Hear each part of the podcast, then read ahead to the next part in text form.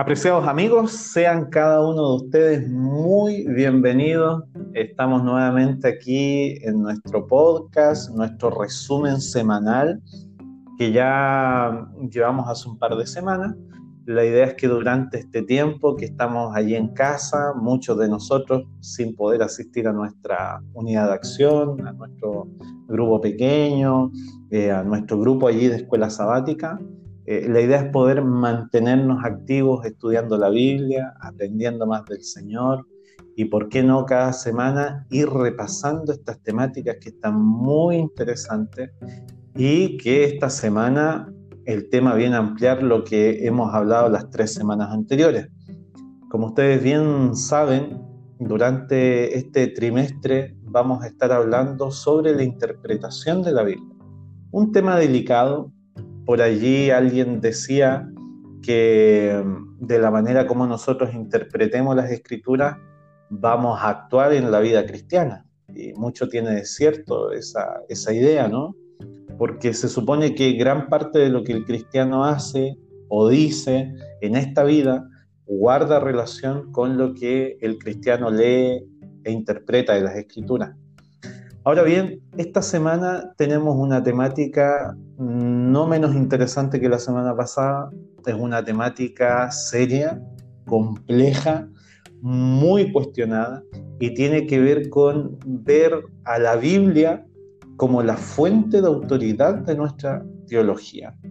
Para ello, esta semana invitamos nuevamente a un pastor, en este caso al pastor Francisco Higuera, allí pastor institucional del Colegio Adventista de, de Calama, que él durante estos pocos minutos que tenemos cada semana nos va a ampliar un poco más acerca de las dos temáticas que durante esta semana hemos estudiado. Antes de ello, vamos a hacer una breve introducción con relación a nuestra temática. Y vamos a hacerlo de la siguiente manera, viendo que el asunto de la autoridad de la Biblia es quizás el problema más crucial que enfrenta nuestra iglesia el día de hoy. En cierto sentido, es la pregunta que yace detrás de cualquier otra pregunta teológica. Para la sociedad moderna, sin embargo, el concepto de autoridad ya hemos visto que no es muy atractivo. En realidad, nacemos, somos criados y somos formados en una sociedad eh, contra todo lo que se llama autoridad, especialmente cuando se trata de convicciones religiosas. En nuestra sociedad contemporánea, el pensamiento se ha vuelto algo hostil hacia los conceptos de autoridad religiosa y obediencia. Para muchos, la piedad es genuina y legítima solo cuando se basa en una convicción interna y personal, una convicción que no debe estar sujeta a autoridades externas. Este profundo recelo a la autoridad prevalece hoy y ha sido un problema grave de la humanidad desde la caída de Adán y Eva. Ya escuchó usted amigos suyos, quizás muchos de ellos asistentes a alguna iglesia, participantes de alguna confesión cristiana, que le habló, por ejemplo, de que cambiaron los tiempos. Quizás le hablaron diciendo que la cultura es otra. O puede ser que algún amigo de tendencia carismática le dijo que es más importante el sentir el ver, el palpar las cosas más que lo que está escrito en la palabra de Dios y que mucho de lo que está escrito ya quedó en el pasado. Muy bien, esta semana la lección tiene ese objetivo, eh, dilucidar si en realidad la cultura, eh, la experiencia, la razón, eh, están por sobre las escrituras o hasta la tradición, que ya es un tema que hemos venido viendo. Pastor Francisco, sea bienvenido, gracias por estar con nosotros. Eh, no es fácil este tema de la tecnología, intercomunicar allí dos grabaciones no es sencillo, pero hacemos todo el esfuerzo para que este resumen llegue a nuestros amigos. Y Pastor Francisco, ya entrando ahora al repaso de la lección, esta semana tenemos dos temáticas principales. Ayúdenos usted en este momento a poder ampliar, entender un poco más qué estudiamos en la semana con relación a la primera gran temática, que son las fuentes de autoridad externa. ¿Cuáles serían? Eh, ¿Qué lugar tienen en la vida del cristiano? Háblenos un poco más respecto a ello. Oye, Pastor, muchas gracias. Bueno, en primer lugar, quizás eh, introducir un poco al tema de lo que sería eh, autoridad, ¿cierto? Por ejemplo, no toda autoridad, ojo, proviene, digámoslo así, directamente en un sentido de individuo, o sea, nosotros, a Dios, no se remite directamente a Dios. Me refiero, por ejemplo, a que em, un libro de matemática puede ser una autoridad en matemáticas, ¿cierto? Un libro de ciencia puede ser autoridad en ciencia y eso no necesariamente ha sido una revelación directa de Dios. Por lo tanto, sería bueno tener un poco esa idea amplia de lo que puede ser eh, autoridad, ¿ya? Eh, pero la lección de hecho nos trata de autoridades que de alguna forma pueden influir en nuestra manera de entender las escrituras y sobre todo, como decía de hecho anteriormente el pastor Marín, en el estilo de vida, en la manera de vida que nosotros vamos a tomar. Porque dependiendo de la manera de cómo interpretemos la Biblia, va a ser la manera de eh, cómo nosotros nos vamos a comportar como cristianos. Y esos temas serían, digámoslo así, que serían ajenos a la Biblia, fuentes de autoridad, entre comillas, ajenas a la Biblia, serían la tradición, la experiencia, quizá esa palabra experiencia yo la mezclaría un poco con la idea del sentimiento, eh, la cultura y la razón. Y luego pasaremos obviamente también al propio tema de la Biblia. ¿ya?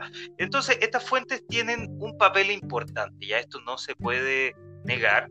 Ahora, ¿hasta dónde llega eh, la jurisdicción que este tipo de, de fuentes de autoridad pudieran tener y qué relación tendrían de hecho con la Biblia? Vamos a pasar primero a la tradición. Tal y como incluso nos propone la lección, la tradición por sí no es mala, tengamos eso claro. De hecho, si uno se pone a ver en, es eh, su iglesia personal, lo que nos estén escuchando, en su vida de iglesia, tenemos un montón de cosas que son tradición y que no necesariamente son malas, por lo menos no en sí mismas. Por ejemplo, orar con los ojos cerrados. ¿Cuántos de los que están escuchando orarán con ojos abiertos? Yo creo que probablemente nadie. Ahora, ¿dónde en la Biblia usted encuentra que diga que para orar hay que cerrar los ojos? De hecho, si uno va a las evidencias, incluso eh, históricas, eh, lo más probable es que los personajes de, de, la época bíblica, si bien no se nos menciona propiamente tal como oraban, pero lo más probable es que oraban con los ojos abiertos. Otra tradición, también teniendo que ver con la oración, que de por sí no es mala, es lo que se le enseña, por ejemplo, a los niños más chiquititos, ¿cierto? En las clases de cuna, de infante, que para orar tienen que juntar las manitos. Y esa es una tradición que viene, de hecho, de la Edad Media, no es algo que eh, realmente esté propiamente tal en la Biblia, ¿ya? Eh, eso es una tradición, no es una revelación bíblica.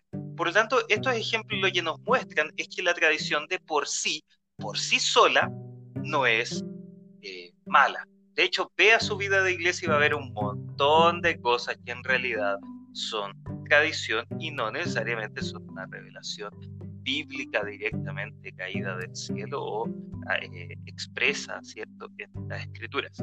Eh, el punto está en que, si bien la tradición de por sí no es mala, la tradición podría eventualmente convertirse en algo malo.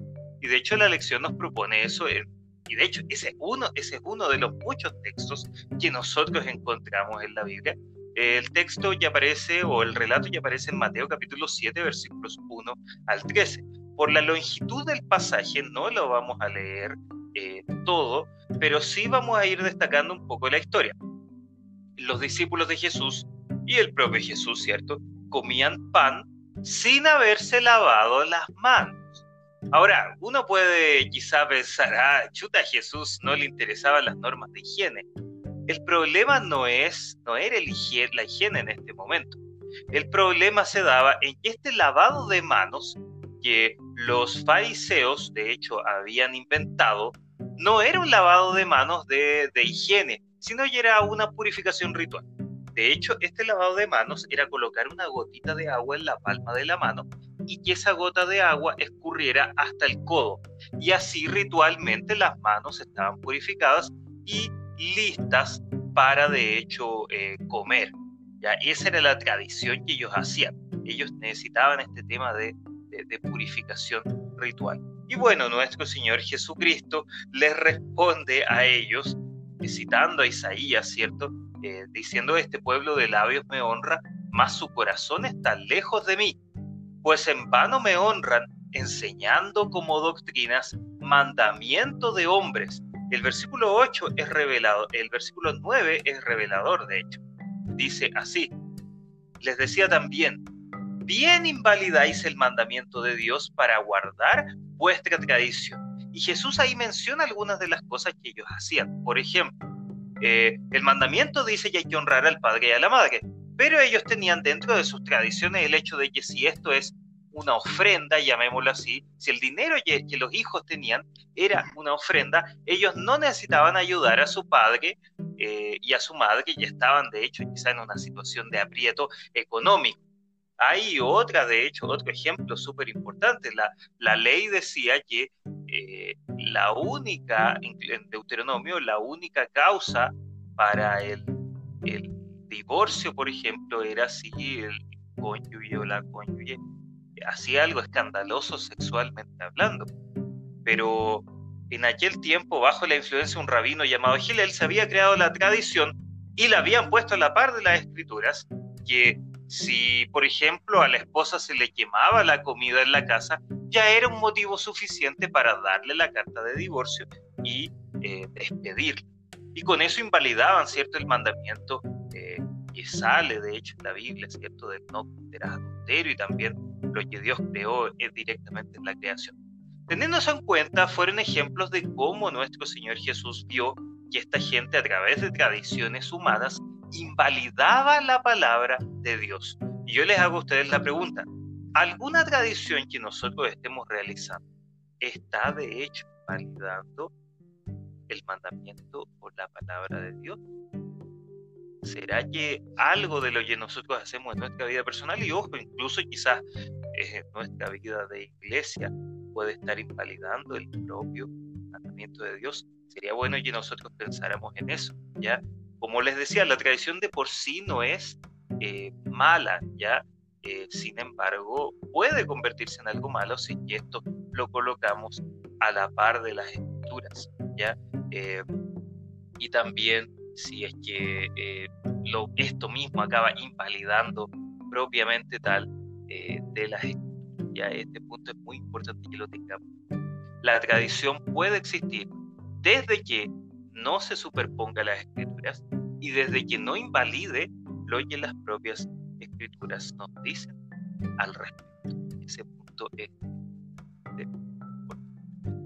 hay otro tema, otra fuente llamada así fuente de autoridad que es la experiencia. Yo les comentaba en la parte introductoria de que esto también se podría relacionar eh, con el sentimiento, ya, con la idea del, sentimiento.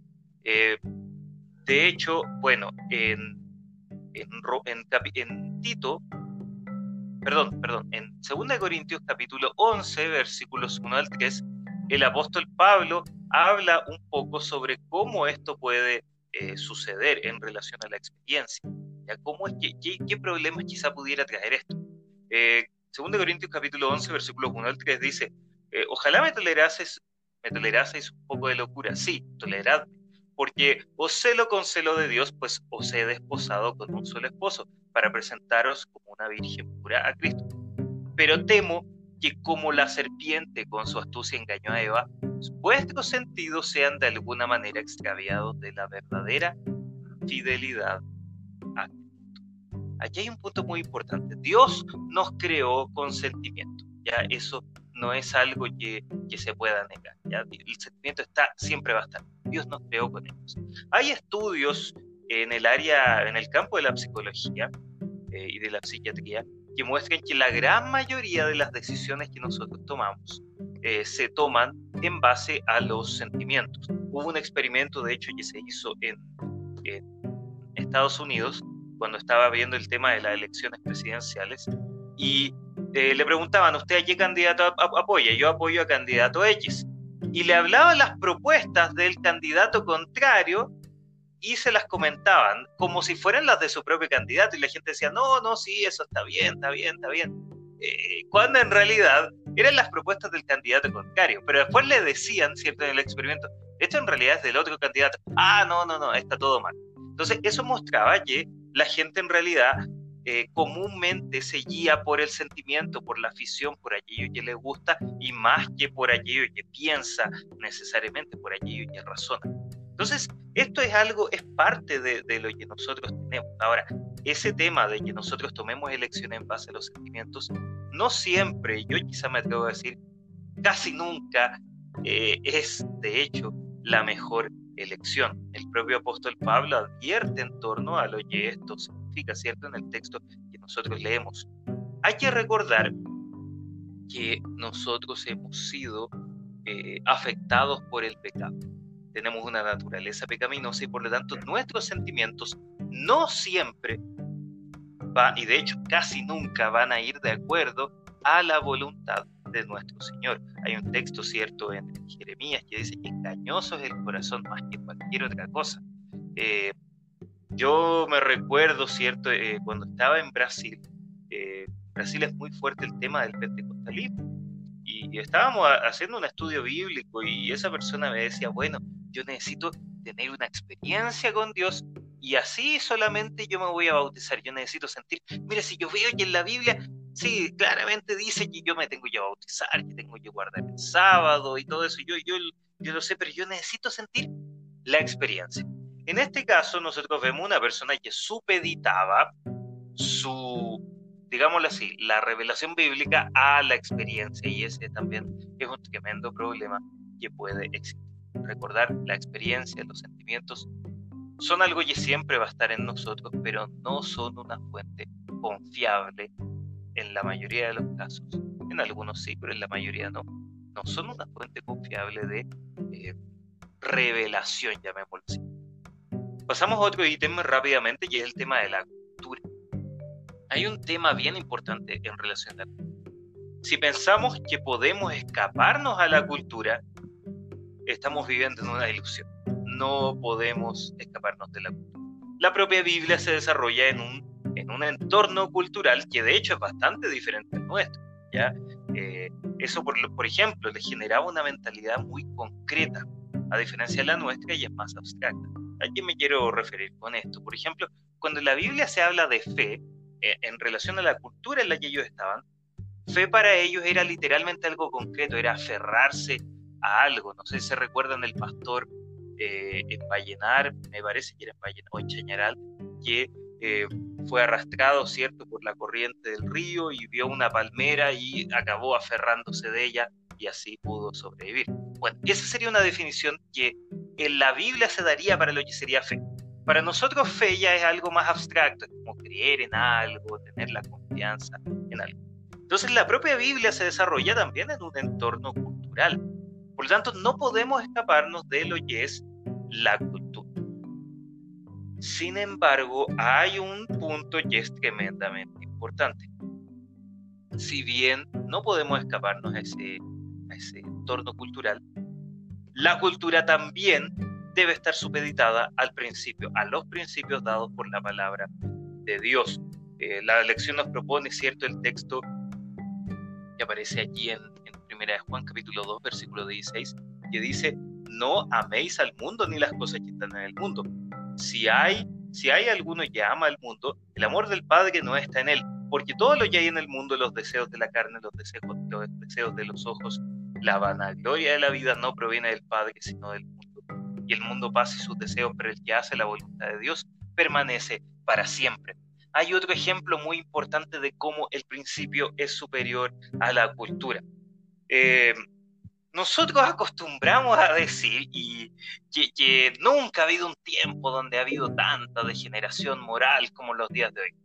Yo estoy en desacuerdo con esa frase, por el hecho de que si uno analiza la situación cultural de los días del apóstol Pablo y de los días de los demás apóstoles, a nosotros de hecho, o bueno, a la sociedad actual, todavía le falta para llegar a cómo estaban ellos cosas como la, la pedofilia incluso no eran necesariamente mal vistos en esa época. Y hoy incluso son mal vistos, pero en aquella época no. Eh, la degeneración moral que había en los días de Pablo era tan grande o incluso superior a la que hay en nuestros días. Bueno, el apóstol Pablo, claramente yendo en contra de la cultura, y esta degeneración moral era muy importante en la cultura griega, escribe cartas, por ejemplo, como la carta a los Corintios, como la carta a los Romanos, donde él claramente expresa eh, que esta degeneración eh, no tiene cabida para aquellos que están en nuestro Señor Jesucristo. Por lo tanto, el apóstol Pablo va justamente contra la cultura. Eh, a menudo, ¿cierto? Se ve incluso la fe como un movimiento contracultural.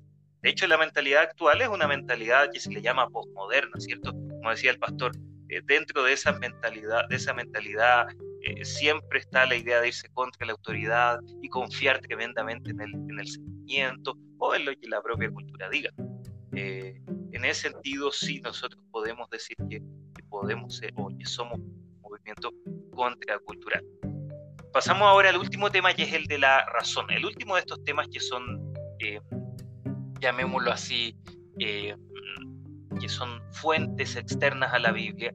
Eh, Dios también nos ha dado cierta inteligencia, nos ha dado la razón, ¿cierto? La razón humana. Grandes cosas han sido conseguidas por el uso justamente de la razón. El problema es que durante algún tiempo, ¿cierto? Ya no, ojo, pero durante algún tiempo la razón se colocó por sobre todo, ¿cierto? Estamos hablando siglo XVIII, XIX, eh, ya no, no sucede así.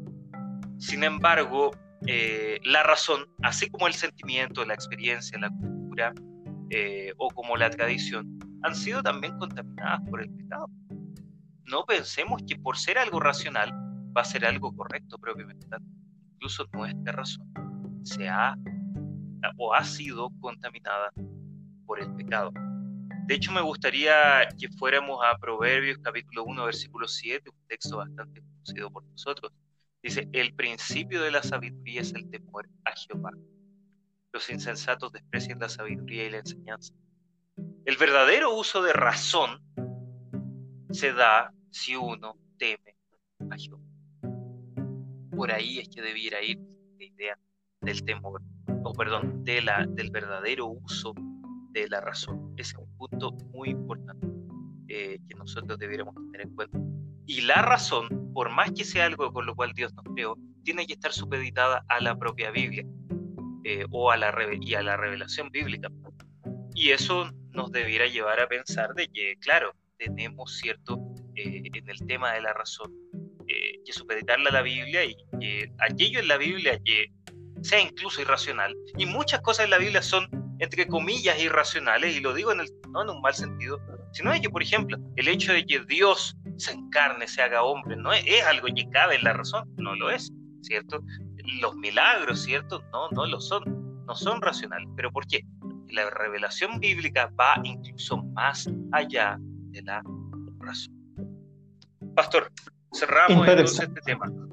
Interesante, ¿no? Ahí tenemos el primer gran bosquejo de las fuentes externas dentro de lo que es la autoridad, solo allí para eh, amarrar lo que decía el pastor, mis amigos. Eh, en la semana leí y lo anoté acá, dice, la palabra autoridad se deriva del latín autoritas y se refiere a la reputación de las personas y su capacidad para ejercer influencia. Dicho de otra forma, la autoridad surge al reconocer la excelencia superior de alguien en una esfera determinada. Por lo tanto, cuando hablamos de la autoridad de, algo, en cierto sentido tú estás reconociendo que eso está por sobre otra cosa.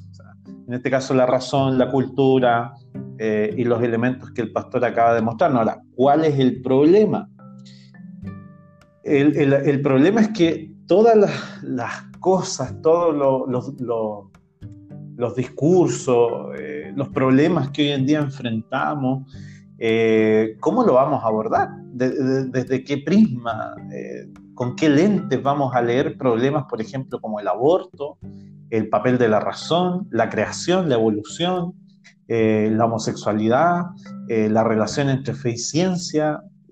¿Desde qué prisma vas a evaluar y vas a ver aquellas aquellos puntos que acabo de, de nombrarte, por nombrarte algunos, que son temas en nuestros días y que muchas veces necesitan respuesta aún en nuestro medio.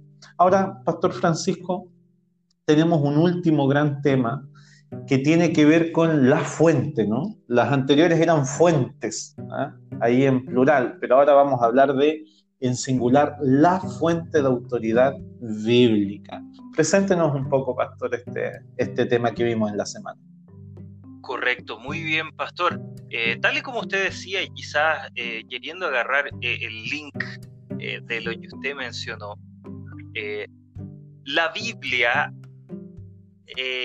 o, de alguna forma estos temas actuales, ¿cierto? Usted mencionó aborto, homosexualidad, la relación entre la fe y la ciencia, todos estos de alguna forma están relacionados a alguno de estos ítems que mencionamos anteriormente. Eh, por ejemplo, el tema del, del aborto o de la homosexualidad están muy vinculados al tema de la experiencia y de la cultura por sobre todo. La relación entre fe y ciencia obviamente está eh, vinculada al tema de la razón. Eh, ciertas cosas que podemos realizar incluso como, iglesia eh, o incluso costumbres culturales que tengamos también están relacionados a la, a la propia tradición. El punto es que la Biblia se describe a sí misma como la fuente de toda autoridad. La fuente finalmente de toda autoridad, ante la cual todas las otras fuentes se supeditan y quedan por debajo de ella. Entonces, por ejemplo, tomando algunos de esos ejemplos que usted mencionó, el tema del aborto, bueno, la Biblia habla contra, de hecho, el, asesinato. Incluso la Biblia dice que Dios nos conoce desde el momento de nuestra concepción. Por lo tanto, ahí hay un punto bien importante que debiéramos eh, tener en cuenta, el principio, el tema de la homosexualidad, la Biblia desde Levítico, pasando también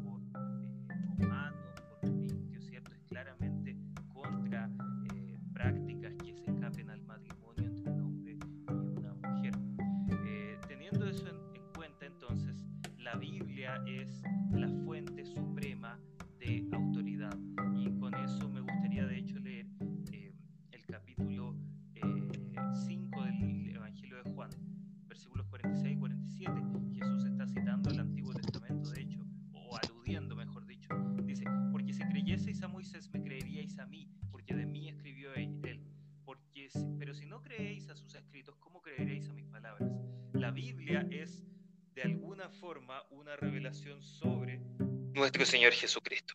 Queremos conocer a Jesucristo, tenemos que ir a la Biblia, tanto en el Antiguo como en el Nuevo Testamento.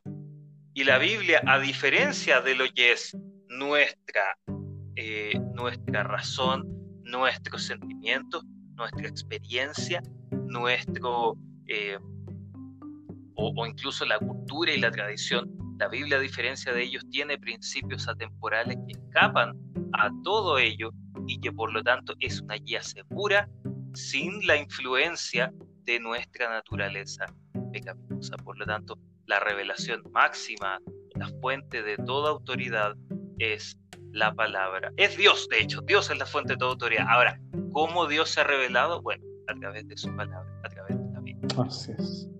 Amén. Muchas gracias, Pastor Francisco, por acompañarnos esta semana nos queda claro el concepto, claras las ideas.